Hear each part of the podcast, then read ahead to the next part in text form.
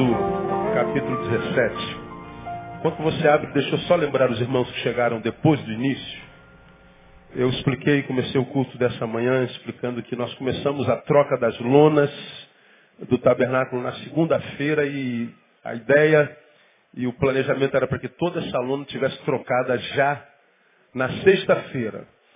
Mas sobre essa lona nós havíamos colocado um tratamento térmico e sobre esse tratamento térmico uma outra lona que foi arrebitada na, na, na estrutura do tabernáculo. Então quando a empresa veio trocar a lona, não sabia dos rebites e para tirar esses rebites está dando trabalho demais. Então toda a lona era para estar trocada, mas como você pode perceber, trocamos três gomos desse lado, branco, e dois gomos desse lado, apenas. Então durante essa semana vamos tentar acabar a troca de toda a lona. Em função disso, nós não teremos de novo culto na próxima quarta-feira. Então, na quarta-feira, o irmão está liberado para adorar o Senhor em outra congregação, em outro lugar. Estamos é, com uma série de palavras, uma série de estudos nas quartas-feiras, mas esses estudos podem esperar um pouquinho.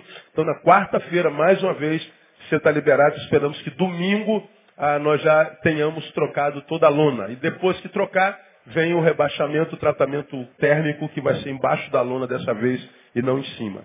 Tá certo? Então, ah, um pouquinho de paciência. Êxodo capítulo 17. Quem já abriu, diga amém. A maioria já abriu, né? Êxodo é o segundo livro da Bíblia. E é um livro interessante. E é um livro de história, né? Acho que todo crente deveria ler a história do Êxodo. Porque parece é, que se nós nos colocássemos no lugar do povo, nós poderemos, quem sabe, agir como povo. Porque você é cristão com essa história. O povo servia a Faraó há 430 anos, portanto, por gerações e gerações e gerações e gerações. Milhares, centenas de anos, melhor dizendo, servindo a Faraó, escravos. Deus se manifesta sem que eles tenham pedido, por amor e graça. E diz, tu és meu. Diz isso para o povo, tu és meu. E diz que iria tirá-los do cativeiro, no qual estavam mais de 400 anos, iria colocá-los numa terra que manava leite e mel. Um lugar onde você vai ter uma casinha branca, um quintal e uma janela. Né? Para plantar e para colher. A proposta de Deus ao povo era de reforma agrária mesmo. Vocês não vão plantar mais para faraó, vocês não vão plantar mais para judeu, para português, para seja lá quem for. Cada um de vocês vai ter um pedacinho de terra e nessa terra vai ser fértil. Vai manar leite e mel, o básico, tudo que vocês jogarem na terra vai dar, por causa do meu amor por vocês. E o povo acredita nessa história.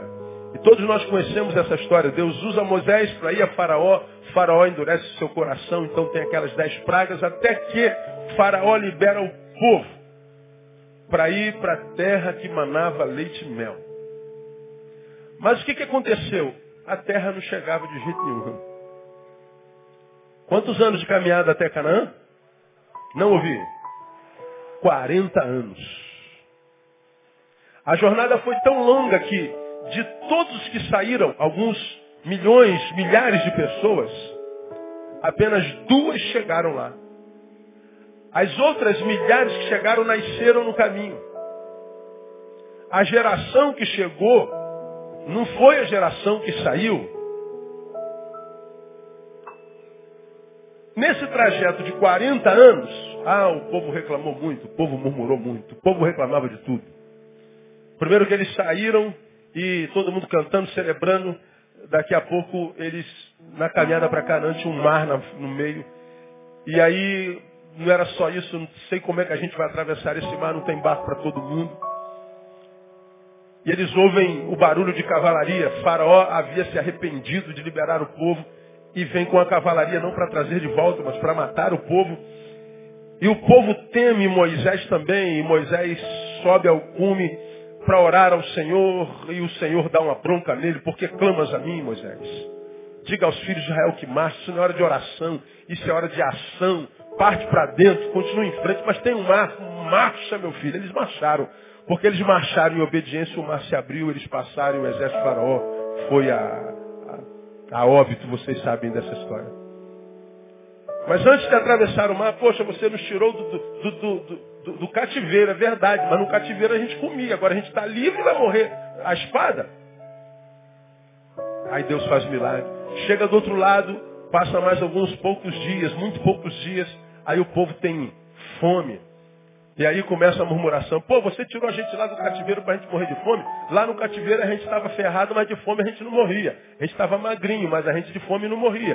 Tinha comida ruim, mas tinha comida. Aqui a gente ia morrer de fome. E o povo reclama de novo.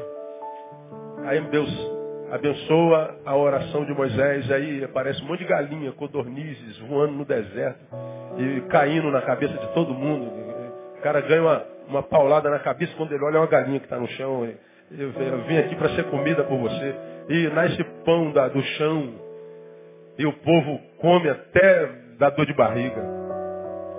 Mais na frente passa mais um dia. O povo tem sede e reclama. Pô, você tirou a gente do deserto lá, do cativeiro, para a gente morrer de sede no deserto? Pô, melhor até morrer. A gente tomava água suja lá, mas tinha água de sede e a gente não morria.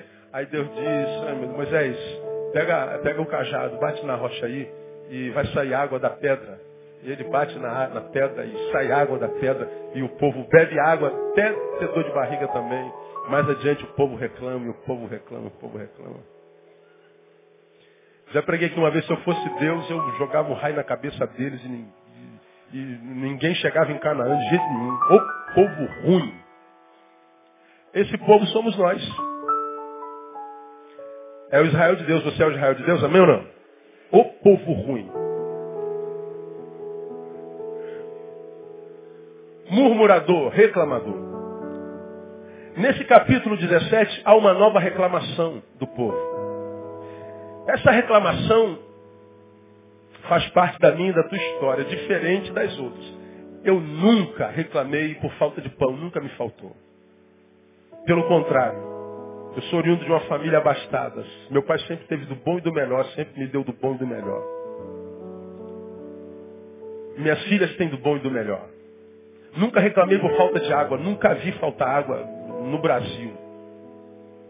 Nunca faltou os víveres do dia a dia, alimentação. Acho que a maioria de nós, alguns de nós talvez já tenham, tenhamos passado fome, mas lá atrás, lá na, nos velhinhos daqui presentes, lá na roça, passaram necessidade, como minha mãe falou, que já comeu é, banana verde com, com farinha.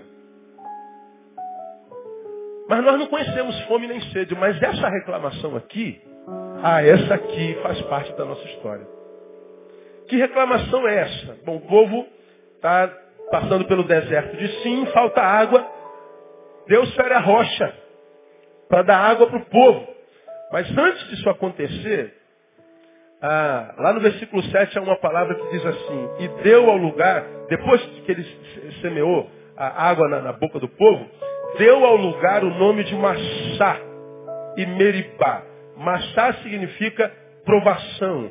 Meribá significa contenda. Então deu o nome de Massá e Meribá por causa da contenda dos filhos de Israel e porque tentaram ao Senhor dizendo, está o Senhor no meio de nós ou não? Por que que eles disseram, Moisés, ô meu, o Senhor está com a gente ou não? Estou com sede, a gente está morrendo de, de, de sede. Está o Senhor no meio de nós ou não? Está o Senhor comigo ou não? Vai dizer que você já não pensou isso, já não fez essa pergunta, mesmo que seja inconsciente, nos momentos das suas adversidades. Quando você ficou desempregado, quando teve crise no seu casamento, quando você não tinha dinheiro para pagar suas contas, quando teu amado, tua amada foram, foi embora, quando você passou pelo vale da sombra da morte, aquele dia maldito que você nunca esperou por ele passar um dia, e a, a, a maldição chegou, vai dizer que você um dia não perguntou, será que Deus não está vendo isso? Será que Deus não vai fazer, não vai fazer nada? Onde é que estava Deus? Porque se Deus fosse comigo, não teria acontecido o que aconteceu comigo. Essa reclamação faz parte do nosso cotidiano. Quem aqui nunca duvidou da presença de Deus na nossa vida? Quem aqui nunca questionou, está Deus comigo nesse negócio mesmo ou não? Porque eu ouço isso constantemente. E como já ministrei aqui algumas outras vezes, a pessoa diz assim, pastor, eu não estou sentindo a presença de Deus. Será que Deus não ouve mais a minha oração? Porque eu estou orando, orando, orando, orando, não acontece, a coisa não rola, não flui. Deus não está vendo? Será que Deus está morto, como Nietzsche disse? Será que ele tinha razão? Nós o matamos. Não, ele está vivo, então por que ele não se manifesta? Por que ele não faz alguma coisa? Está conosco ou não? Essa foi a tentação do povo. Moisés disse, olha, não tentem o Senhor dessa forma. Quando eu preguei sobre isso aqui, está o Senhor conosco ou não? Eu não estou sentindo a presença de Deus, eu falei para vocês, vocês não se lembram disso, irmãos. Nós não precisamos sentir a presença de Deus para acreditarmos que Deus está conosco. Eu disse para os irmãos, eu não preciso sentir mais nada da parte de Deus. Para acreditar que Deus, eu não preciso ver um, um, chão tremendo, eu não preciso ver um vento entrando, eu não preciso ver um, um coxo andando, eu não preciso ver, eu não preciso ver manifestação nenhuma, não preciso sentir arrepios, nem meu coração, taquicardiando, para acreditar que Deus está comigo. Eu sei que Deus está comigo por uma única razão. Ele disse, eis que estou convosco todos os dias, até a consumação dos séculos. Sabe por que eu sei que ele está? Porque ele disse que estaria e Deus não pode mentir. Você concorda com isso também ou não? Então diga para quem está do seu lado, Deus está contigo, irmão. Não duvida disso não. Mas pastor, eu não estou sentindo. Não precisa sentir. Você só precisa acreditar. Você só precisa de fé. O povo só acreditava que Deus estava presente quando o milagre acontecia. Qual é o problema disso? Nós nos viciamos em milagres. Milagres não acontecem todo dia. Quando você liga a televisão vê milagres todo dia, não é verdade. Não acredite. Quando você vê os superstars gospels, os, as estrelas do evangelicalismo brasileiro, dizendo que Toda vez que ele entra no quarto, Deus se manifesta, um livro cai, um vento passa, a lâmpada estoura, o Espírito Santo se manifesta, ele chora. Mentira, isso não acontece todo dia. Tem dia que a gente entra no quarto, se ajoelha com a maior contrição, ó. Bota aquele sonzinho de louvor no, no canto para criar ambiência para o Espírito Santo se manifestar. Teu coração está dolorido e você chora, bota a boca no pó e diz, Deus, fala com teu filho, vem com poder. E tu fica esperando um sinalzinho de Deus, uma borboleta, uma, mosca, uma mosca que voe. Qualquer coisa, um ventinho na cortina. O que, que acontece? Nada. Não acontece nada. Mas não acontece com o senhor? Meu Deus do céu, tem vezes que eu falo com Deus, parece que Deus está lá em Nova York de férias esqueceu que a malé existe. Me riscou do livro. Eu falo, Deus, eu preciso falar o teu povo, fala comigo. E Deus, nada. Então a coisa não acontece como as estrelas gostam, diz não. Tem sempre um arrepio, tem sempre uma lâmpada que estoura, tem sempre um, um coração que, que, pulsa, tem sempre um, um sentimento, uma sensação. Tem... Não, não é verdade, isso não é verdade. Está o Senhor no meio de nós ou não? Está. Logo após a manifestação das águas, eles tiveram que encarar o exército amalequita, o mais poderoso que eles já tinham encarado até então. E vocês conhecem a história, eu fiz alusão a esse texto no sermão de dois domingos atrás. Eles saem do momento da rocha que brota água tiveram a comprovação misericordiosa de que Deus está no meio deles. E depois que eles tomaram posse dessa verdade, eles encararam um exército perigoso, um exército mortal, um exército poderoso. E aconteceu assim, ó, versículo 8. Então veio Amaleque e pelejou contra Israel em Rifidim.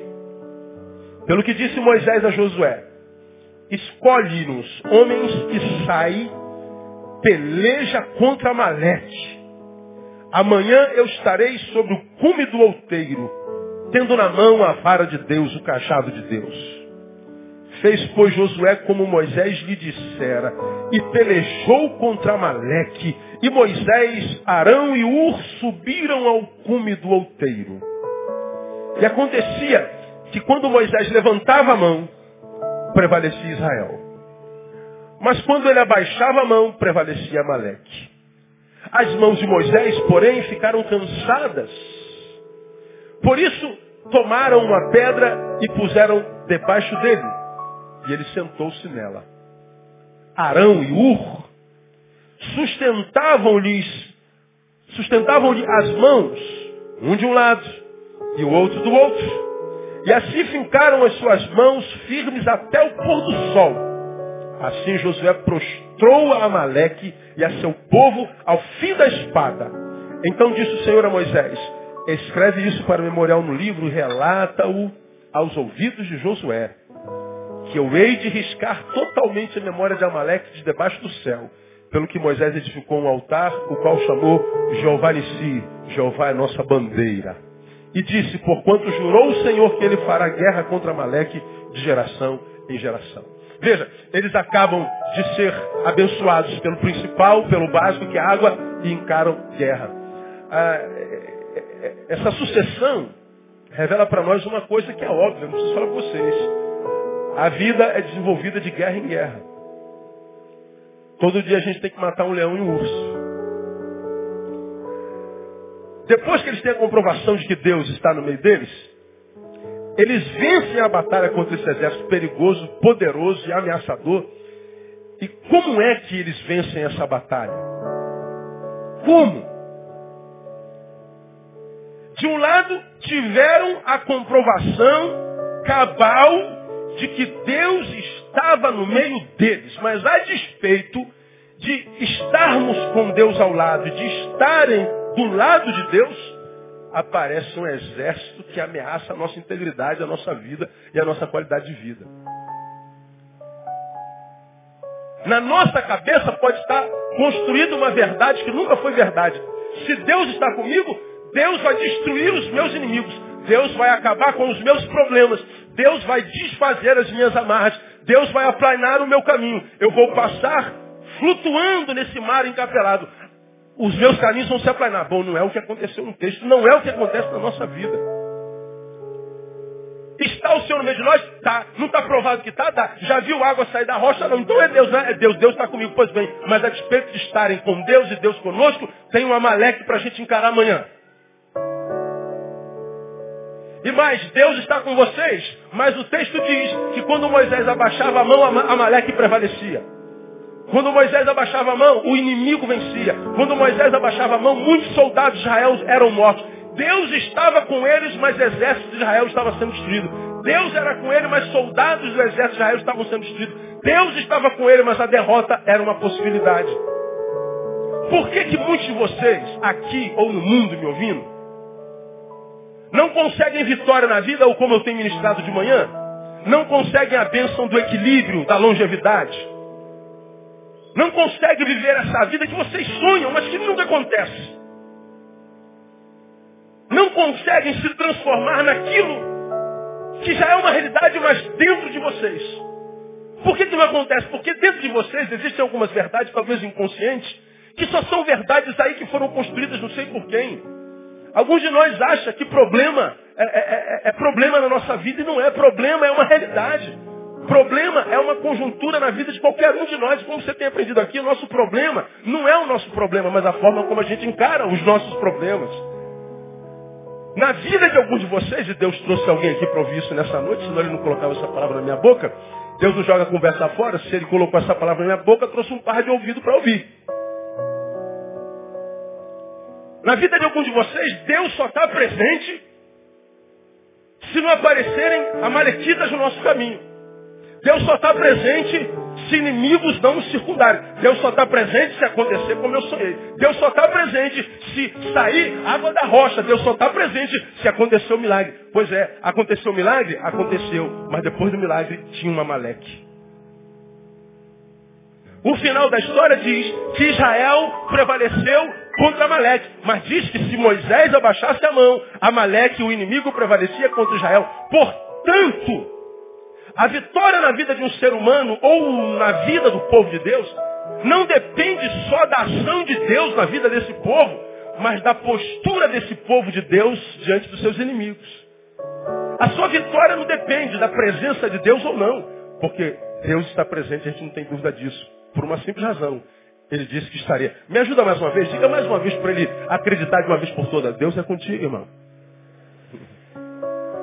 Você acredita nisso, amém ou não?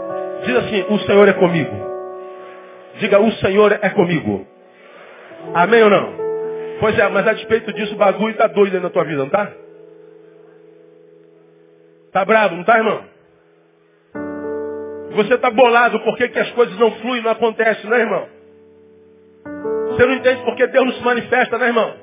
Você não entende porque que a coisa não desanuvia, porque que a nuvem negra não sai de cima, né, irmão? Você acredita que a urucubata é poderosa, né, irmão? Agora, o que, que Deus está ministrando no teu coração nessa noite? Meu filho, eu estou contigo, mas a despeito de estar contigo, você pode ser derrotado. Porque a vida não depende só da ação de Deus. Deus não é nosso empregado. Deus é nosso parceiro. Ele é nosso amigo. E um bom amigo não faz pelo amigo o que convém ao amigo fazer. Como é o nome do primeiro presidente dos Estados Unidos? Quem se lembra? Porque eu não me lembro. Ninguém lembra? Hã? Apóstolo? George Washington. É isso. Ele disse assim: pecamos fazendo pelas pessoas o que compete a elas fazerem por si mesmos. Eu me esqueci o nome dele, mas o que ele disse eu não esqueci. Pecamos, erramos, fazendo pelas pessoas o que compete a elas fazerem por si mesmos. É verdade.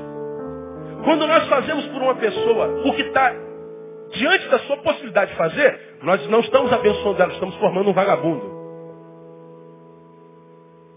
Filho, arruma seu quarto. Seu filho não arruma para jogar bola. O que, é que a paz maceira da mãe faz? Vai lá e arruma. Ah, vou abençoar meu filhinho. Não, você não está abençoando seu filho. Você está formando um vagabundo. Amanhã você diz, ó, onde você não arrumou, filhinho amado? Arruma, hoje arruma o quarto para a mamãe, tá, filho? Aí o filho vai jogar bola de novo. O que, que a mãe faz, maceira faz? Arruma o quarto de novo. Ele já aprendeu que se ele não obedecer, a recompensa vai acontecer do mesmo jeito. Agora, se ele não arruma, você deixa desarrumado. Diz assim, ó, você não arrumou, vai ficar como você deixou. Aí vai ficar um lixo hoje, amanhã, depois, uma semana. Mas vai chegar uma hora que ele não aguenta entrar. Pô, amanhã é o meu quarto. Enquanto você é normal, você vai dormir nesse lixo. Vai chegar uma hora que ele vai arrumar o quarto dele. Pecamos fazendo pelas pessoas o que compete a elas fazerem por si mesmas. Nós achamos que Deus tem que fazer por nós muitas coisas que compete a nós fazermos por nós. Portanto, há muita bênção retida. Muita coisa que poderia ter acontecido na sua história e não aconteceu. Não é porque Deus não quis te abençoar, mas porque você não fez a sua parte. Você não se preparou para que aquilo acontecesse. Eu vou dar alguns exemplos aqui nesse texto bem, bem, bem claro, bem, bem evidente. Como é que Moisés, como é que Israel, como é que Josué venceram essa batalha? Como é que eles derrotaram os amalequitas, os poderosos amalequitas? Como? Simples. Moisés venceu, Josué venceu, Israel venceu, porque eles fizeram aliança com pessoas que tinham boas ideias. Eles se relacionaram com pessoas inteligentes. Tem isso aí no texto? Tem. Eu me lembro de, de, de Shakespeare. Para que a gente evolua, nós temos que nos acercar de pessoas mais inteligentes do que nós. Moisés parece que ouviu Shakespeare, mas não ouviu, claro, Moisés é um pouquinho mais velho do que, do que ele. Mas o que, que Moisés diz? Josué, reúna o exército, peleja contra Amaleque. Como quem diz, não adianta a gente estar aqui orando a Deus, Amaleque está se levantando, Deus, olha Amaleque, Deus, Amaleque, Deus, pelo amor de Deus, Deus, Amaleque, aí Deus. Moisés diz, não, Amaleque está se levantando, então o que a gente tem que fazer? Orar ao Senhor? Não. Eu aprendi lá diante do mar, Josué. Quando o mar estava na minha frente, faraó atrás, eu subi o um monte para orar, Deus me deu a bronca. Por que clamas a mim, rapaz? Isso não é hora de oração, não. Isso é hora de meter o pé no mar e cair dentro. Isso é hora de enfiar o pé na porta. Isso é hora de encarar a, a adversidade. Para de orar e vai embora, papai. Não espiritualiza as coisas, não. Cai dentro. Ele caiu dentro do mar e o mar se abriu. Então Josué, agora o mar se chama Amaleque. Cai dentro de Amaleque. E Josué foi. Só que Moisés fez o quê? Levou duas pessoas para o cume do outeiro. Arão e Ur. Por que Arão e Ur? Ah, Moisés queria conhecer os caras. Deus revela a Moisés a estratégia para vencer o inimigo. Moisés leva o cajado de Deus quando ele erguia o cajado. O exército de Deus, Israel, quebrava Amaleque. E Moisés, quando parava para descansar, Amaleque quebrava Israel. E Moisés percebeu que a batalha era sangrenta e dependia da força dele, da bênção dele, da unção dele, da ministração dele. E ele então segura os braços erguidos para que Israel vença a peleja. Mas todo mundo tem limite. Ninguém aguenta sozinho, mesmo que Deus esteja com ele, mesmo que tenha revelação de Deus. Moisés certamente subiu por revelação de Deus. Moisés subiu com um cajado de Deus. Moisés subiu na presença de Deus, para o Monte Santo de Deus, para o cume do outeiro, para o lugar onde Deus tinha mania de se revelar e de se manifestar. Mas a despeito de estar no lugar santo, todos nós temos limite. O braço dele cansou, mas Moisés estava aliançado com gente inteligente. Arão e Ur viram que a peleja lá embaixo dependia da saúde do profeta. E eles viram, nosso líder, nosso mestre, nosso profeta não está suportando. O que, que nós vamos fazer? Primeiro, sentar o velho. E o velho continuou. E o velho não estava aguentando mais. Cara, eu não estou aguentando, o exército vai cair. Vamos pensar. Tiveram a ideia, vamos segurar o braço do velho. Está aqui o velho sentado. Ai, vou cair para trás, ó. Não. O velho está sentado. Ur segura desse lado, Arão desse lado. Diz o texto que eles seguraram o braço de Moisés até o pôr do sol. E porque o braço do velho ficou erguido até o pôr do sol, Amaleque sucumbiu. Israel venceu. Veja, quem pelejava era Israel, mas a bênção vinha do cume do outeiro. A bênção vinha do alto. E por que, a bênção vinha do alto? Porque Moisés não estava sozinho. Porque Moisés estava relacionando-se, aliançado com gente inteligente. Por que, que muitos de nós estamos vivendo vida medíocres? Porque estamos andando com gente errada. Ou não estamos andando com ninguém.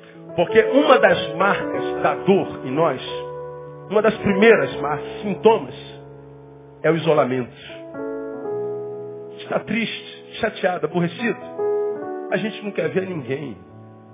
E não ver ninguém é um bom negócio, porque muitos desses ninguém não valem nada mesmo. Não quero ver ninguém.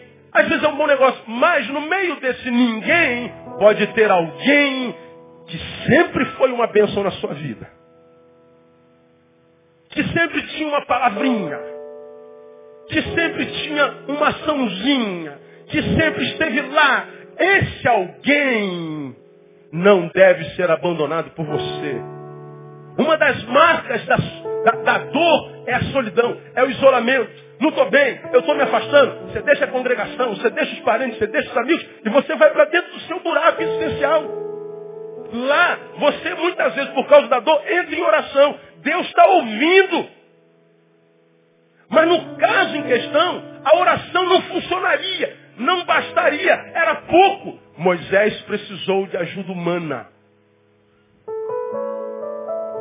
Ensinando para mim e para você, irmão, que o que Deus disse lá no Éden é verdadeiro.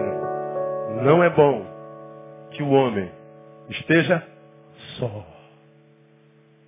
Por quê? Porque sozinho nós não temos suprimento. Eu vou lembrar você o que eu já ministrei aqui no passado e você não tem como esquecer disso. Você se lembra que quando Deus estava lá no Éden. Ah, para todo cachorrinho tinha uma cachorrinha, para todo boizinho tinha uma vaquinha, para todo, eh, todo, todo jacaré tinha uma jacaroa, ah, para todo bichinho tinha uma bichinha. Todo mundo tinha um parzinho. Adão tinha quem? A presença de Deus que o visitava todo dia à tardinha. Todo boi tinha uma, uma vaquinha, todo cavalo uma eguinha, todo cachorro uma cadelinha.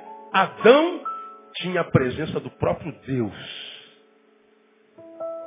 Quem estava em melhor companhia? O boi ou Adão? Adão. Agora, a despeito de estar na presença do próprio Deus, vendo-o face a face, ele não estava ainda em pecado, Deus olha para Adão e diz assim, não é bom que o homem esteja. Mas como que está só? Ele está na presença do Criador do universo. Ele está na presença do Todo-Poderoso. Eles estão juntos todo dia. Como é que Adão pode estar sozinho? Porque na cabeça de Deus, quando o assunto é vida, é relacionamento, Deus é pouco. Deus não basta. Parece uma heresia, não parece? Deus está dizendo que há momentos na nossa vida que nós precisamos de um igual. Nós precisamos de alguém que sinta como nós sentimos, que perceba como nós percebamos, que, que, que, que, que, chore como nós choramos. Alguém concreto, alguém igual, alguém do mesmo nível, alguém com quem eu fale no horizonte, não na verticalidade, porque cansa o pescoço. Aí vai Deus e cria. Da mesma forma como fez para o cavalo uma egrinha, para o boi uma vaquinha, para o homem uma mulherzinha. Depois que ele cria a mulher e diz, eis que tudo que eu fiz é muito bom. Agora está bom demais. Depois da mulher. Quem está do lado de uma mulher diz assim, ó, você selou a glória de Deus. Diga para ela. Você, você foi a cereja na, na, na, no alto do bolo, assim, ó. Só depois de vocês que Deus disse, é muito bom. E hoje tem gente que não gosta, né, lamentavelmente. É, as coisas estão estão mudando os valores de Deus, mas tudo bem. Né? Cada um faz o que quer com a sua própria vida, né? Então, a, depois que ele criou uma igual, veja, muitos de nós estamos decepcionados com Deus, afastados de Deus, tristes com Deus, porque falam com Deus e Deus não se manifesta. E Deus está dizendo para você nessa noite, eu tenho ouvido o teu clamor, tenho estado lá no teu quarto, tenho colhido os teus choros, mas você precisa de um igual. Você precisa de aliança com gente grande. Você precisa de aliança com gente de Deus. Você precisa de aliança com gente que seja maior do que você. Gente que tenha boas ideias. Pois não adianta só chorar o fato de não conseguir manter as mãos erguidas. Tem que resolver o problema. Como foi resolvido? Aliança. Qual foi a resolução? Qual foi a solução? Boas alianças. Foi assim que Moisés venceu. Alianças boas são importantes, porque muitas das nossas batalhas dependerão não de nós, mas delas. Às vezes a gente precisa de algo que aconteça na nossa vida, que uma porta se abra. A gente orou, orou, orou, orou, orou, orou, e não acontece nada, meu Deus, Deus faz alguma coisa, como aquela velha, mas velha, velha história da inundação que estava tomando uma cidade e, e todo mundo sendo resgatado, tirado daqui para lá, mas tinha um santarrão. Daqueles que oravam ao Senhor, Senhor, eu quero uma providência do Senhor, eu quero que o Senhor me tire daqui, eu quero que o Senhor opere um milagre, que o Senhor faça algo da tua parte. E as águas estão subindo, ele vai para o alto da, da, da, da lá para segundo andar. E as águas estão subindo, ele vai para a segunda laje. Mas enquanto estava embaixo, veio um barco do bombeiro, vamos embora. Não, o Senhor vai me salvar, o Senhor vai me libertar. E a água sobe e aí passa um vizinho é, dentro de uma, de uma caçamba de geladeira, remando. Vamos vizinho, não, o Senhor, estou orando, o Senhor, o Senhor vai me dar vitória. E a água está subindo, ele não vai. Passa um moleque com a boia, vamos tia. Não, não, o Senhor vai me dar vitória. Vai para o alto, do, vai para a antena do segundo andar. Aí vem o helicóptero. Sobe, dona. Não, o Senhor vai me libertar. Morre afogada. Chega no céu, Senhor, estou decepcionado com o Senhor, o Senhor não fez nada. Como não? Mandei primeiro um barco do bombeiro, depois mandei um vizinho dentro de uma geladeira, mandei um moleque numa boia, depois mandei um, um, eleva, um, um elevador, não, um, helicóptero, você não quis. A gente acha que a ação de Deus é sempre fenomenológica, às vezes não é. Você muitas vezes não está pedindo a Deus uma resposta, orando, clamando. E tem um pivetezinho, um molequinho, são dois anos de idade, puxando, ti, ô ti, sai pra lá, moleque, eu estou falando com Deus, vaza. Tem um tempo você não.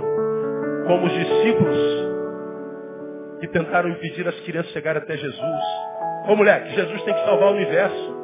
Jesus não tem tempo para criança não, vaza daqui, ô, ô, ei, ô, ei. Deixai vir a minhas criancinhas, os pequeninos, não os impeçais. Os apóstolos tinham entendido que Deus fala de várias formas. Que a sua graça é multiforme. E Deus às vezes está usando o teu filho.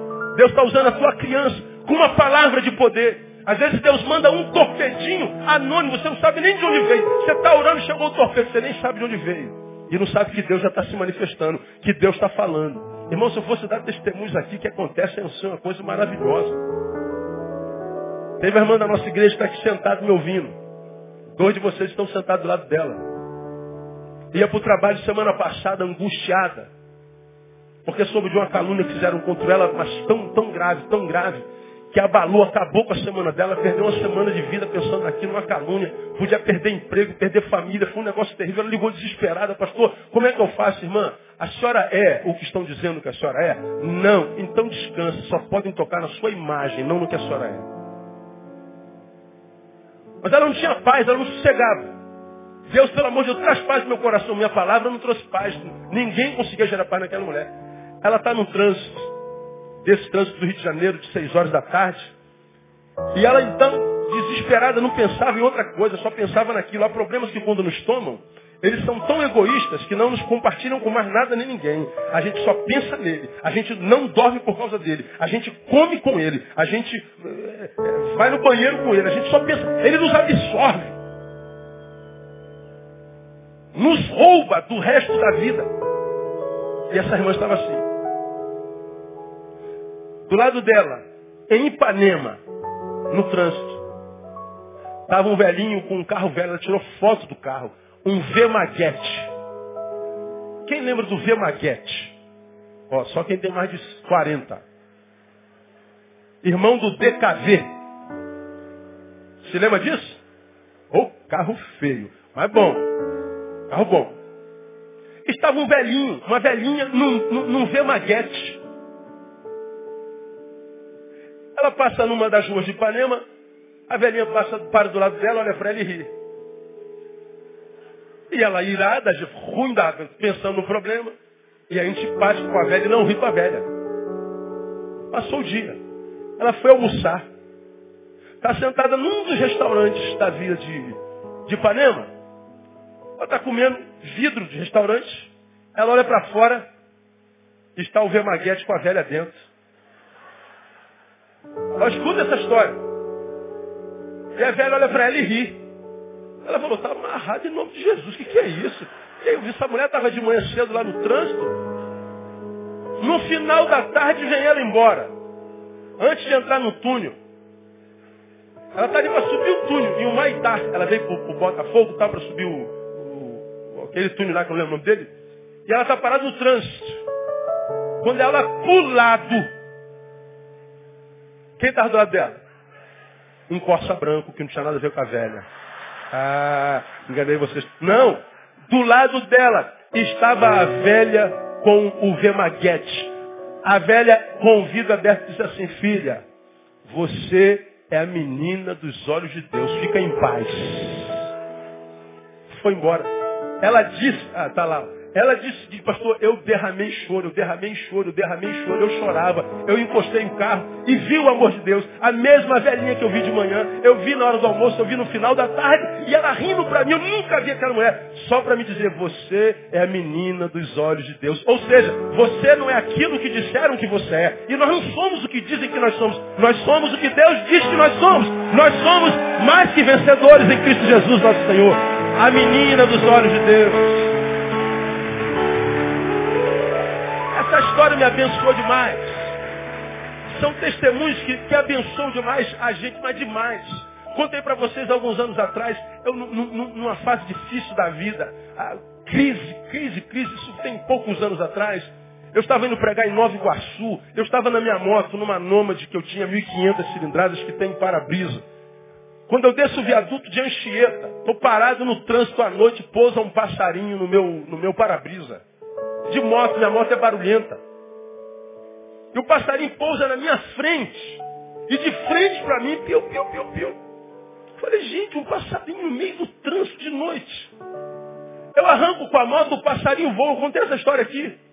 Paro no sinal lá da frente, está chegando em Nova Iguaçu. Quando eu paro no sinal, o passarinho pousa na minha moto de novo. Aí você fala assim, pô, isso é coincidência? Um passarinho pousar no para-brisa de uma moto duas vezes? Que é isso, irmão? É muita falta de sensibilidade não perceber Deus cuidando da gente. O coração estava ruim. Quando eu chego na igreja, estaciono minha moto, vou entrando na, na, na porta da igreja, o passarinho está no alto da torre da igreja. Piu, piu, piu, piu, piu, piu, piu. Quando eu vi aquele passarinho pela terceira vez no espaço de cinco minutos, eu entendi que aquele sinal era o sinal de que Deus está dizendo, filho, eu estou contigo. Filho, eu estou te acompanhando. Filho, eu uso o que não é para abençoar você. Eu estou vendo você. Você precisa entender que eu estou contigo, mas a despeito de estar contigo, dores virão, amalequitas se levantarão, exércitos poderosos virão, você perdeu. Mas isso é o que eles estão dizendo. A última palavra sobre a nossa vida vem da boca do Todo-Poderoso. Por que, que Moisés venceu? Porque ele fez aliança com gente grande. Você não pode permitir que teus problemas te isolem. Você não pode fazer essa burrice com a vida. Você não pode julgar essa multidão toda porque esse irmão que está do teu lado te traiu. Você já aprendeu aqui que gente é gente em qualquer lugar. Gente é o nosso veneno, mas gente é o nosso remédio. Quando uma pessoa é picada pela, pelo veneno da jararaca, pela jararaca que é venenosa, esse veneno pode matá-lo, mas o mesmo veneno que mata é o veneno que cura. Pessoas nos envenenam, mas pessoas nos saram também. Você pode ter sido machucado por aquele homem, por aquela mulher, pela tua família, traído, apunhalado pelas costas. Mas hoje, nesse instante, tem alguém sentado do seu lado que é uma bênção. Eu queria que você tocasse no ombro dessa pessoa e dissesse que Deus te abençoe, meu irmão. Há muita gente boa nesse mundo no nome de Jesus. Há muito homem de Deus, mulher de Deus, por esse planeta fora. E a gente não pode, por causa dos perversos, abrir mão, mão da gente boa. O Senhor está conosco ou não está? Está. Mas a despeito disso, há malequitas. Fez aliança com pessoas que tinham boas ideias, tinham iniciativa, eram inteligentes. Segundo, como é que ele venceu? Entendendo que o cansaço muitas vezes, muitas, ah meu Deus do céu, o cansaço muitas vezes, transforma-se em Satã na nossa vida. Cansaço. Moisés foi vencido. Mas não foi por Satanás. Quem foi que venceu Moisés? O cansaço.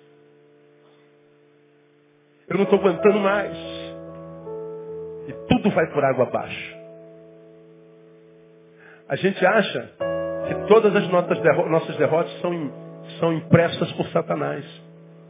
Aí você cai dentro dos montes, você cai dentro do jejum, você cai dentro da, da liturgia, combatendo contra Satanás. Às vezes, teu Satanás se chama cansaço. Quem consegue raciocinar cansado demais? Quem consegue se alegrar cansado demais? Quem consegue adorar cansado demais? Você já aprendeu aqui que o cansaço é um ladrão. Amor, vamos sair com as crianças para o cinema? Estou cansado. O ladrão aí. Te roubou uma tarde, uma noite de prazer com os filhos. Amor, a gente faz 25 anos de casado. Vamos jantar naquele restaurante que a gente foi pela primeira vez quando a gente namorou? Estou cansado. Perdeu a noite de amor, de romance, de beijo na boca. Vamos adorar o Senhor. Vamos na igreja hoje? Estou cansado. Perdeu a palavra que ia curar a tua enfermidade. E o que, que o diabo tem a ver com isso? Nada. O diabo se chama cansaço.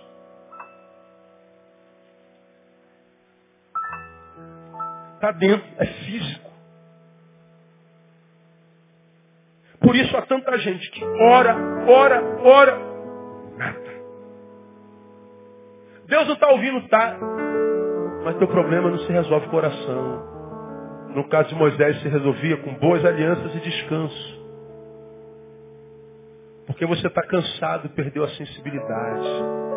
Você não consegue mais ouvir a voz mansa ou a brisa mansa do Todo-Poderoso perdeu a sensibilidade. Elias estava cansado. Ele entrou na caverna e pediu para si a morte.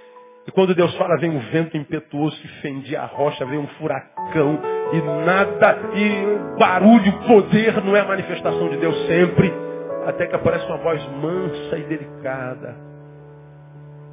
E Moisés teve que aguçar o seu ouvido para entender a voz de Deus. Mas o cansaço tira de nós o que o cansaço só nos leva para a cama. O cansaço só faz com que nós nos retiremos para nós mesmos. O cansaço nos isola, o cansaço é um ladrão de nós mesmos. O cansaço não nos compartilha com ninguém. Você está cansado, vai estudar quem? Você não se alegra nem com o casamento da tua filha, meu.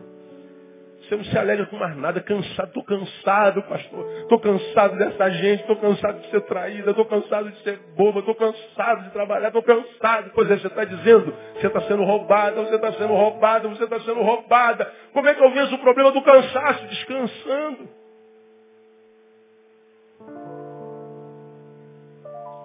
Muitas vezes o inimigo está em nós, na nossa limitação. Por isso, três coisas. Primeiro, Conheça-se mais e melhor. Não entra em projetos que estão no momento além da tua possibilidade. Bota teu chapéuzinho onde você pode alcançar. Cara, você não pode ter carro agora, não compra o carro em 150 vezes. Porque o carro vai acabar, você vai continuar pagando, desgraçado. Endividado. Quem dorme com dívida, irmão? Tem alguém aqui com problema financeiro? Não precisa levantar a mão. Eu só estou perguntando. Oh Deus, que tu não se manifesta? Eu não tenho que fazer nada, é você que tem que parar de gastar, minha filha. Você que tem que botar o seu chapéuzinho onde você pode pegar. Não dá para construir agora, não construa, deixa lá, deixa pingando, bota uma, uma lona em cima. Que é isso, pastor? Isso é espírito de miséria? Não, pode ser bom senso. Adiar para amanhã não é adiar para sempre, é bom senso. Aí eu vejo um monte de gente entrando em projetos, em atividades, ministérios, projetos de cabeça. Aí bate a cabeça no chão. Oh Deus, como é que tu pode? Você está querendo abraçar o mundo com os braços. Você não abraçou nenhum filho hoje. Você é nessa ânsia de mostrar ser um excelente evangelista, um excelente pastor, um ganhador de almas, está indo para o Sudão pregar o Evangelho. Teu filho está dentro da tua casa perdido. Então antes de salvar o filho dos outros, salva o teu. Antes de ir aos confins da terra, salva Samaria. Conheça-se. Veja seu limite. Essa semana eu estava arrasado, descansado. Mas cansado, cansado, cansado, cansado. Aí ontem, meu sábado inteirinho estava livre. Menos a noite que tinha casamento. Irmão, eu acordei, eu fui, eu dei a minha esperada lá na academia, voltei. Aí comi alguma coisa, voltei para a cama. Nove horas da manhã. Aí só levantei da cama quando o André falou assim, amor, o almoço está pronto. Aí eu fui lá embaixo, almocei. Depois que almocei, o que, que adivinha que eu fiz? Voltei para a cama de novo. E dormi até as três horas, eu fiquei deitado. Até que eu vi lá embaixo assim, amor, tem café fresco. Eu falei, opa, desci para tomar café. Depois que eu tomei café, o que, que eu fiz? Voltei para a cama de novo. Fiquei na cama o dia inteiro. Só levantei para tomar banho e vim fazer o casamento. Quando acabou o casamento, o que, que eu fiz? Voltei para a cama de novo. Meu Deus, isso é demônio no lombo. Você tá que é isso? A preguiça do diabo, nada. É um corpo cansado. Eu não posso deitar todo dia, toda hora. O sábado estava livre. Eu não estava aguentando. Eu falei, vou deitar. Fiquei deitado o dia inteiro. Houve um tempo na minha vida que eu me culpava por causa de tanta coisa para fazer. Meu Deus, tanta gente para aconselhar. Tanta gente querendo falar comigo. Tanta gente miserável. Tanta gente quebrada. E eu, tanta, eu não, eu, eu, eu preciso trabalhar. Pois é. Quem pretende trabalhar por muito tempo tem que parar por algum tempo. Porque se não para por algum tempo, pode ser parado para sempre, antes do tempo. Deus fez o mundo em seis dias. No sétimo ele fez o quê? E ele não precisava. Descansou para te dar exemplo. Tantos problemas que os têm vencido e contra os quais vocês lutam em oração, em campanha, seriam vencidos se você descansasse um pouquinho, se se conhecesse melhor, se tivesse um pouquinho mais de bom senso. Segundo, invista mais em suas amizades, já falei sobre isso. Sozinho não dá. Comece por Deus. Aí a gente tem. É, não existe nada melhor do que ser amigo de Deus. Não existe nada melhor. Olha que coisa linda. Do que ser amigo de Deus. caminhar seguro desfrutar do seu amor, ter a paz no coração, viver sempre em comunhão. E assim, é só assim mesmo. Perceber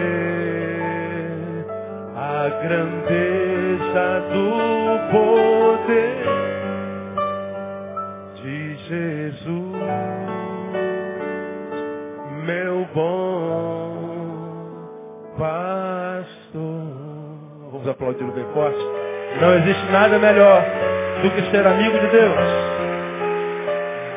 Invista mais na sua amizade. Você não pode sozinho, irmão.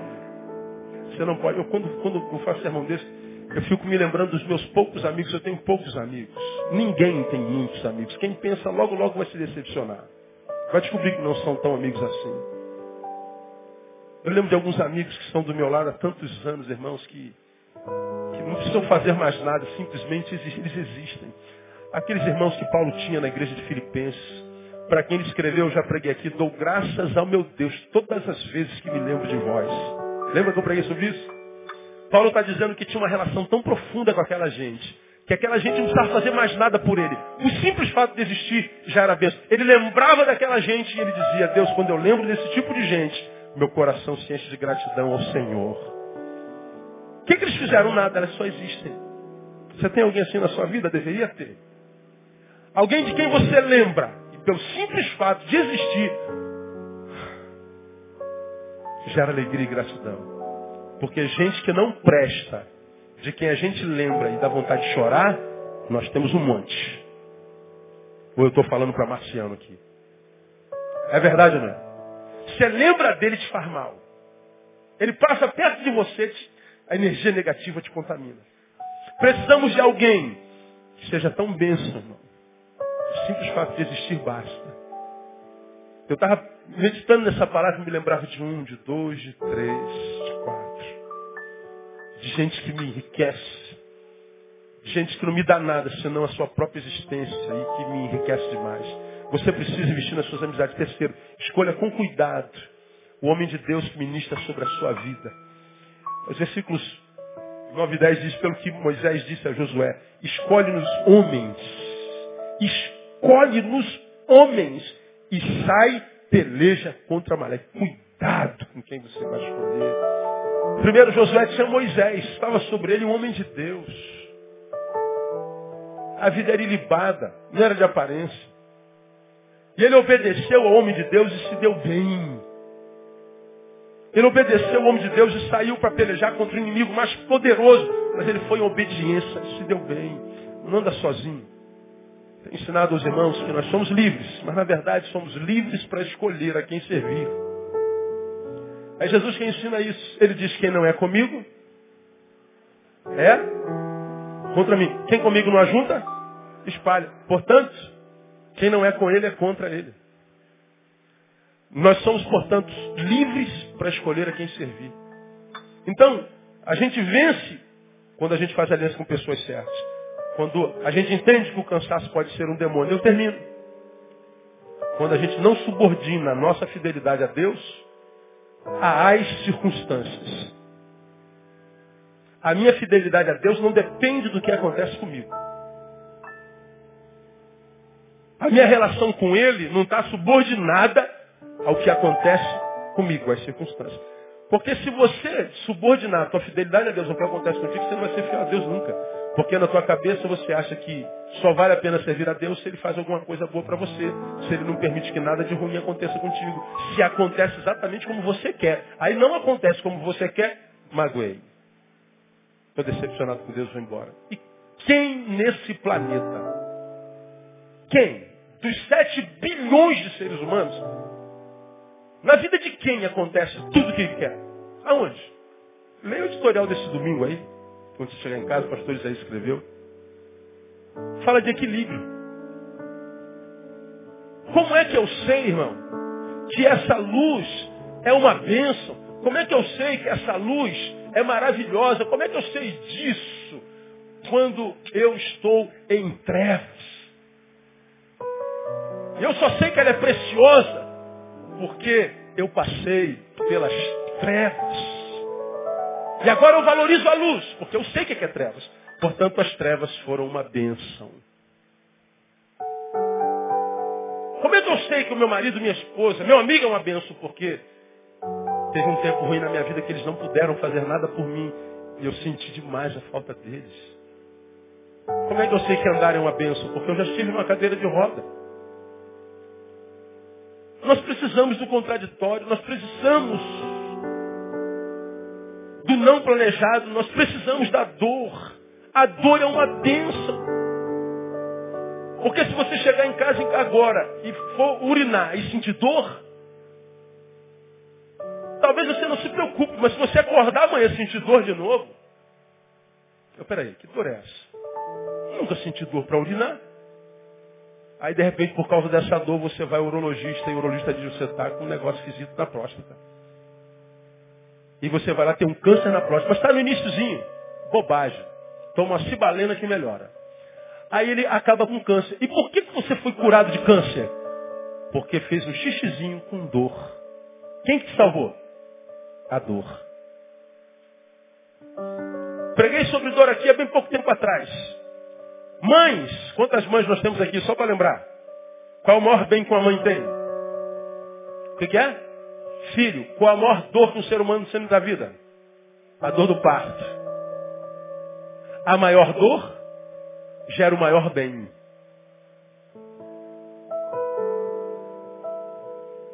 De repente a dor que você está sentindo, e equivocadamente você diz, é abandono de Deus? Não. É uma gravidez Deus pode ter te engravidado de algum projeto. E essa dor é a dor do parto. Da realização do sonho. E você está dizendo, Deus me abandonou. Não, Deus te engravidou, seu mané. Em vez de você dar glória a Deus por essa dor, crendo na bondade e no amor dele, você está murmurando. E o bebê não nasce. E a dor se prolonga. Então quando você sentir dor, não pensa na dor, lembra? Não, meu Deus é amor. Meu Deus é fiel. Deus é fiel. Deus é fiel. É fiel. Acima de todas as coisas eu sei. Eu sei que meu Deus é fiel. Deus é fiel, é fiel, acima de todas as coisas eu sei, eu sei que meu Deus é fiel. E você acha que ele não está vendo a tua dor? Você acha que ele é retardado? Você acha que ele não sabe o que você está passando? Sabe, pastor, por que ele está deixando? Porque depois dessa dor, irmão, depois dessa tempestade, tem uma bonança preparada para você. Não existe dor que dure para sempre. Já ouviu isso em algum lugar? Toda dor tem prazo de validade. Não permita que essa dor te deforme da qualidade de adorador para murmurador. Porque adorador Deus procura, murmurador Deus abomina. Quantos de vocês, por causa da dor, passa de adorador a murmurador? Agora, se na dor você continua dando glória, continua sendo adorador, Deus acha você e Ele muda a tua história. E eu vou te dizer, a tua história, depois da intervenção de Deus, se torna uma história muito melhor no nome de Jesus. Então, meu irmão, não subordine a tua fidelidade a Deus às circunstâncias. Porque Deus estava presente, mas haviam amalequitas. E qual o problema dos amalequitas? se a gente está na presença de Deus? Qual o problema dos problemas se a gente está no lugar certo? Qual o problema da adversidade se a gente está na mão da pessoa certa? Problema nenhum. Lembra? Ó, você, mão de Deus. Que venha os tsunamis da vida, os catrinas da vida, as tempestades da vida, está destruindo tudo. Nem li eu sei em quem tenho crido. E eu estou certo que é poderoso para guardar o meu depósito até o dia de Cristo Jesus. Vamos aplaudi-lo bem forte. Aleluia!